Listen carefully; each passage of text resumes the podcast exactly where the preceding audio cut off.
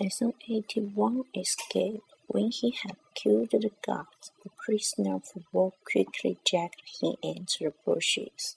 Walking rapidly in the darkness, he soon changed into the dead man's clothes. Now, just in a blue uniform and with a rifle over his shoulder, the prisoner marched boldly up and down in front of the camp. He could hear shouting in the camp itself.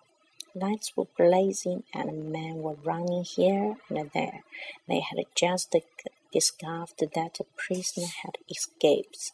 At that moment, a large black car with four officers inside it stopped at the camp gates. The officers got out and the prisoner stood to attention and saluted as they passed. When they had gone, the driver of the car came towards him. The man refused to talk. He was rather elderly with grey hair and clear blue eyes. The prisoner felt sorry for him, but there was nothing else he could do.